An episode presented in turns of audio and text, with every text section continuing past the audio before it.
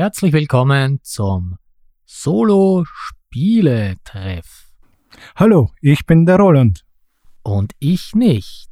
Nein, ich bin der Martin. Und wir sprechen heute wieder über Solospiele. Auch heute haben wir wieder kein reines Solospiel bereitgestellt, sondern ein Multiplayer-Spiel mit einem Automa. Genau, ich wollte gerade fragen, was hast du uns heute mitgebracht? Flügelschlag. Ich erinnere mich an Flügelschlag insoweit, dass wir das äh, letztes Jahr auf der Spielemesse gesehen haben, also 2019. Genau. Und äh, ich habe dir das zu Weihnachten geschenkt, richtig? Ja. Wie ich gerade auf der Schachtel auch noch lese, hat es äh, den Kritikerpreis Kennerspiel des Jahres 2019 erhalten. Es ist von der Elizabeth Hargrave und es ist ihr erstes großes Werk und es hat gleich international den Durchbruch geschafft. Ursprünglich kam es äh, natürlich auf Englisch heraus, gibt aber jetzt schon äh, Versionen in Deutsch, Französisch und diversen anderen Sprachen. Wir haben hier die deutsche Version von Feuerland. Und zwar das Grundspiel. Du hast mir vorher erzählt, es gibt zwei Erweiterungen auf Englisch. Die erste Erweiterung Europa gibt es auch schon in Deutsch. Die zweite Erweiterung Ozeanien gibt es bislang nur auf Englisch und die soll Ende November 2020 auch auf Deutsch erscheinen. Das heißt, da brauchen wir eigentlich nicht mehr so lange warten und ich würde sagen, über die Erweiterungen sprechen wir dann in einer anderen Folge. Heute reden wir nur über das Grundspiel, oder? Genau. Es gibt zwar kleine Regeländerungen dann durch die Erweiterung, aber der größte Unterschied ist, dass Flügelschlag an sich, das Basisspiel, nur die Vögel, die in Nordamerika beheimatet sind, verwendet. Ja, also fast nur. Es gibt, glaube ich, ein paar Vögelchen, die gibt es auch noch in Europa bei den schönen Karten, aber ja. Die gibt es auch in Europa, aber nicht ausschließlich dort. Und ich denke, du hast hier schon einen sehr guten Punkt angesprochen, die Karten. Die Karten bestehen durch ein wirklich wunderschönes Artwork in meinen Augen, eine sehr schöne Zeichnung in der Mitte. Oben die, die Bezeichnung des Vogels, zum Beispiel Brautente oder Gambelmeise. Darunter der Lebensraum, wo dieser Vogel vorkommt, was sie frisst, um sich anzusiedeln, wie viele Punkte das Tier wert ist wo es brütet, die Anzahl der Eier, Besonderheiten, wenn man diese Karte gespielt hat. Und darunter, auf das wollte ich eigentlich ursprünglich hinaus, eine Landkarte, wo dieser Vogel vorkommt, wo er lebt und eine kleine ein, zwei Zeilen ähm, mit einem Flavortext, der zu diesem Tier oder allgemein passt. Ja, einen Punkt hast du ausgelassen. Ich habe hier zum Beispiel die Schleiereule in der Hand. Auf der rechten Seite unterhalb von der wunderschönen Zeichnung ist noch die Flügelspannweite. Die ist bei manchen Karten wichtig, denn diese Karten interagieren oft miteinander oder beeinflussen sich gegenseitig, wie bei der Flügelspannweite. Wenn du hier einen Raubvogel hast, der kleine Vögel jagt, dann ziehst du dann später vom Nachziehstapel eine Karte und vergleichst. Und ist das ein kleiner Vogel mit zum Beispiel unter 25 cm Flügelspannweite, zack, wird er gefressen und gibt dir dann der Endwertung einen Punkt. Sehr schön erklärt. Und damit wir hier auch noch unseren Bildungsauftrag erfüllen, ganz unten auf der Karte steht dann noch etwas Wissenswertes über das jeweilige Tier. Hier zum Beispiel habe ich Schleiereulen fangen Beute im Dunkeln dank ihres ausgezeichneten Gehörs und heben Überschuss auf. Vielleicht nur kurze Randbemerkung diese, weil du sagtest Bildungsauftrag, es ist wirklich so, dass hier verschiedene Gruppierungen und äh, ornithologische Vereine hier mitgearbeitet haben und teilweise dieses Spiel äh, auch wirklich empfehlen. Die Verbreitung des Tieres hat aber im Spiel, äh, soweit ich mich erinnere, keine Bedeutung, oder? Das ist auch der Bildungsauftrag, oder? An sich für das Basisspiel ja. Okay, die Erweiterungen haben wir noch nicht gespielt oder erklären wir heute nicht. Deshalb frage ich hier. Es ist hier hauptsächlich Flavor. Für mich persönlich ist es in einem Spiel wichtig, wie Karten und Materialien aussehen. Also ich mag es wirklich schön, bedruckte Karten und Spielpläne von mir zu haben. Und auch auf so kleine Flavortexte immer dabei zu haben, finde ich wirklich ganz nett. Nein, wie du sagst, also die Karten sind eigentlich sehr schön und auch das äh, andere Material finde ich sehr schön. Die Eier Hier habe ich vor mir verschieden bunt gedruckte Eier, blau, grün, gelb, violett. Und auch das wunderschöne Vogelhäuschen, ja. Das hat auch eine andere Bedeutung. Wir spielen das mal kurz vor. Wunderschönes Geräusch beim Würfeln. Diese Würfel stellen die, die Beute der Vögel dar. Willst du uns ein wenig was zu den Regeln erzählen oder? Vielleicht noch eine Anmerkung zum Vogelhäuschen. Es ist ein Dice Tower und auf den dann alle Spieler eigentlich während des Zuges zugreifen. Wie du gesagt hast, das ist das Nahrungsmittelangebot. Gibt es Fisch, Würmer, Körner, Früchte oder auch Nagetiere. Diese Nahrung ist hauptsächlich wichtig, wenn man Vögel ansiedelt. Und hier sind wir schon bei der ersten Aktion. Wir wollen auf unserem Spielplan die Vögel ansiedeln. Der Spielplan ist unterteilt in drei Landschaften. Das erste ist für Waldbewohner, für Grasland und der dritte für Wassertiere, Wasservögel. Und zu jeder dieser Landschaften gehört eine Aktion sowie eine extra Aktion, dass wir Vogelkarten aus der Hand spielen und in diese Landschaften dann hineinzusetzen. Das heißt, die Vögel nisten an verschiedenen Orten. Manche können nur an bestimmten Orten, manche an, an mehreren Orten auch. Genau. Wie zum Beispiel manche Raubvögel nisten nur im Waldgebiet, Enten nur bei Wasser. Andere wie ein Meise oder so können im Grasland oder im Waldland sein. Die zweite Aktion wäre Futter erhalten. Aus dem schon von dir erwähnten Futterhäuschen. Das mit den hübschen Würfeln.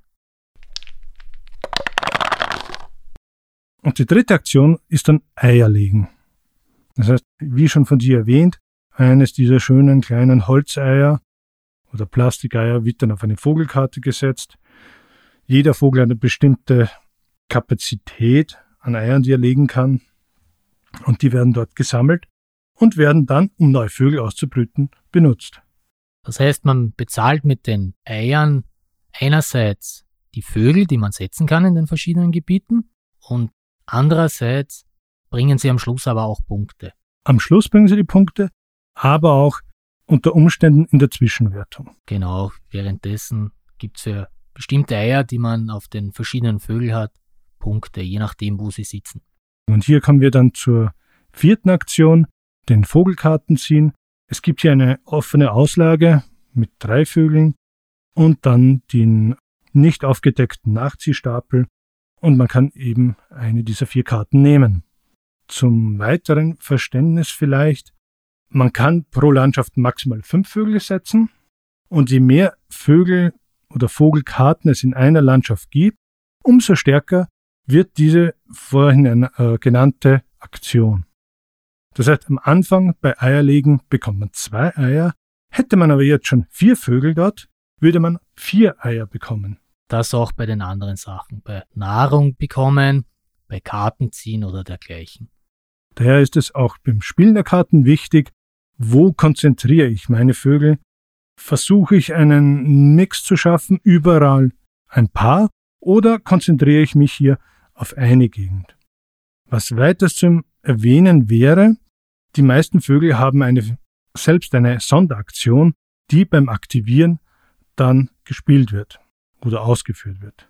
Alle Vögel, die in dieser Reihe sind, dieser Aktion, die man macht, können dann, je nachdem, was die Vögel selbst repräsentieren, eine Aktion durchführen oder dergleichen. Es ist wie bei Deckbuilding, es wird immer verstärkt und mehr und mehr. Zum Beispiel setze ich hier drei Wasservögel, nehme dann die Aktion ähm, Vogelkarten ziehen, nehme meine zwei Karten, dann komme ich zum nächsten Vogel. Hier steht, ich darf ein extra zum Beispiel ausbrühen. Komme dann zur nächsten Karte. Hier steht, dass jeder Spieler auch eine Karte zusätzlich ziehen darf. Das heißt, ich nehme eine dritte und meine Mitspieler nehmen sich auch noch eine. Und so geht es immer weiter, so dass man auch hier wieder eben je größer als ein Gebiet ist, eine Landschaft, umso stärker wird dann dort die Aktion, aber umso schwächer ist man dann in anderen Gebieten. Mit den richtigen Karten kann man sich aber hier sehr gut spezialisieren. Und was das Ganze noch komplizierter macht, die einzelnen Vogelkarten haben auch unterschiedliche Punkte. Das heißt, der eine Vogel bringt jetzt fünf Punkte, der andere zwei oder vier oder dergleichen. Es ist aber im Prinzip sehr gut balanced. Das heißt, Vögel, die eher wenig Punkte bringen, haben stärkere Fähigkeiten. Es geht aber noch komplizierter. Denn insgesamt gibt es vier Runden. Und in jeder dieser Runden gibt es auch noch extra Aufgaben, die es zu erfüllen gibt, indem man auch noch unterschiedlich Punkte bekommt. Das ist dann diese Zwischenwertung, wo es verschiedene Bonusziele gibt, die für alle Spieler gleich sind und am Spielanfang mit aufgebaut werden. Hier ähm, zum Beispiel, wer hat die meisten Vögel im Waldland? Oder wer hat die meisten Höhlenbrüter? Und je nachdem bekommt man dann für diese Runde mehr oder weniger Bonuspunkte. Da wir hier aber beim Solo-Spieletreff sind, sprechen wir doch über den Solo-Modus. Du hast ja mit mir schon einmal das äh, Mehrspielerspiel gespielt und du hast gemerkt, die Interaktion zwischen den einzelnen Spielern ist sehr gering. Man hat fast nichts miteinander zu tun.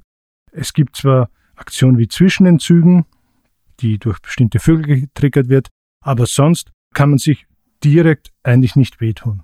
Ja, ganz wenig, ganz wenig. Man kann nur versuchen zum Beispiel, dass man natürlich in den Runden den anderen übertrifft, damit er weniger Punkte kriegt. Denn bei Gleichstand bekommt man gleich viele Punkte. Oder man kann zum Beispiel beim Zug Futter halten, den anderen den Würfel wegnehmen, den er braucht. Aber das sind nur ganz kleine Sachen.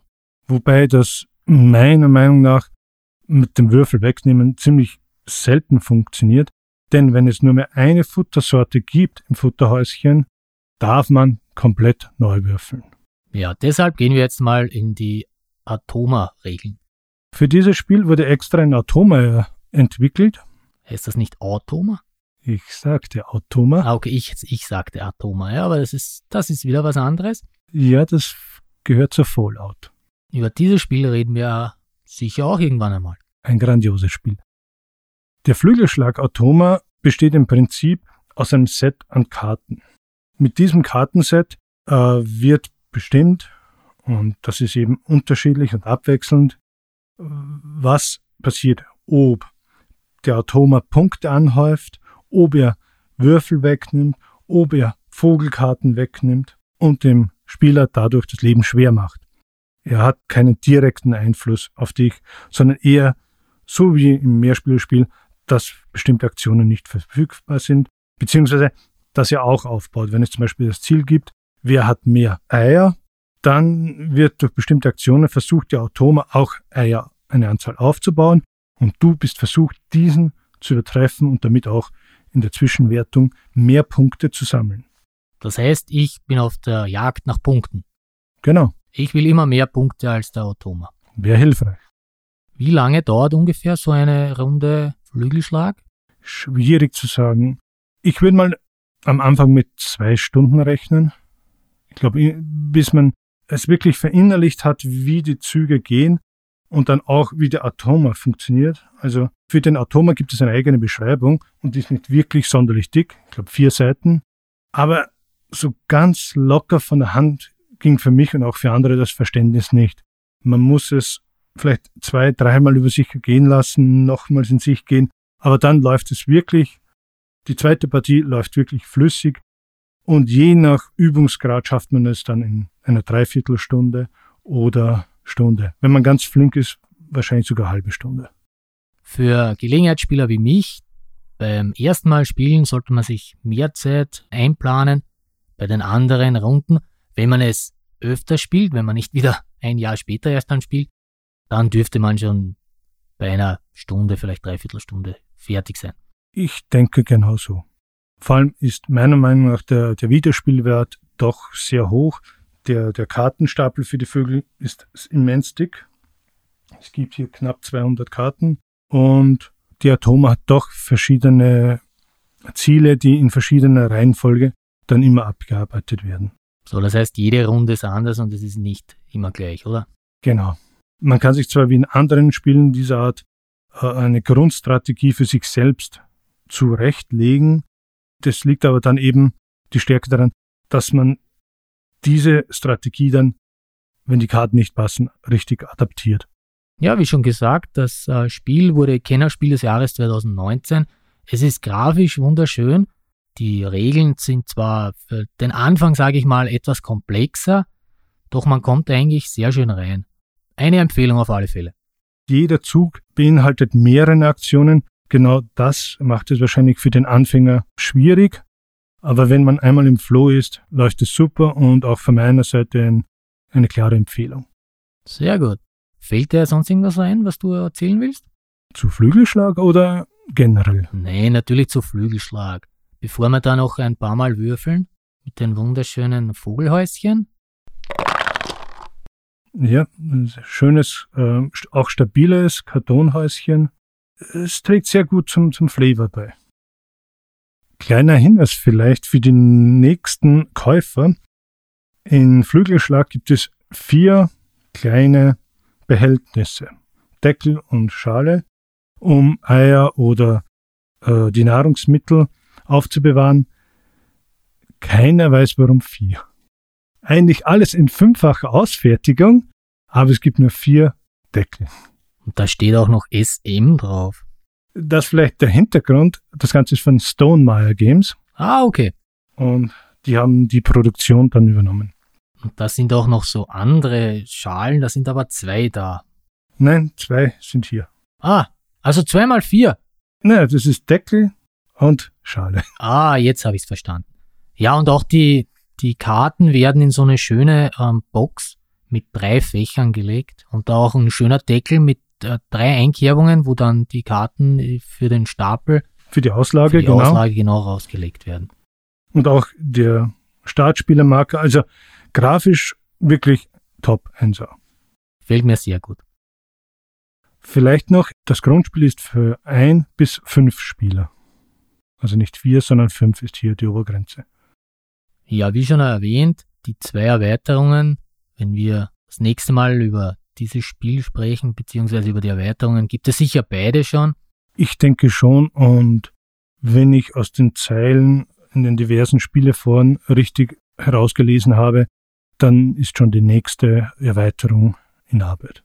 Und der Gelegenheitsspieler, so wie ich, der sollte sowieso rein mit dem Grundspiel anfangen und die Erweiterungen erst nach und nach hinzuziehen. Ich denke, das ist ein sehr guter Ansatz. Ich persönlich hätte vor, mir bald die Europa-Erweiterung zuzulegen. Vor allem, wenn man es vielleicht ab und zu nicht nur solo spielt, sondern dass hier die Familie mehr Bezug auch zu den Tieren hat. Und jetzt hast du natürlich auch verraten, warum wir nicht über die Erweiterungen sprechen, aber egal. Gut, dann würde ich sagen, das war's für heute. Ich wünsche einen schönen Tag. Ich sage danke fürs Zuhören. Noch viel Vergnügen und falls es noch Fragen gibt oder Feedback, dann schickt eine E-Mail an podcast.solospieletreff.at Macht das. Schreibt uns doch ganz einfach eine E-Mail. oder einen Brief. Wie erreicht man dich sonst noch? Per Brieftaube. Ist die auch in Flügelschlag dabei? Ja, es gibt Tauben. Sehr gut. Ich bin über Boardgamegeek zu erreichen oder über die E-Mail-Adresse roland.solospieletreff.at. Mich erreicht ihr auch auf Twitter unter @magedu. Du bist nicht auf Twitter. Inkognita. Sehr gut. Dann bis zum nächsten Mal. Viel Spaß beim Spielen.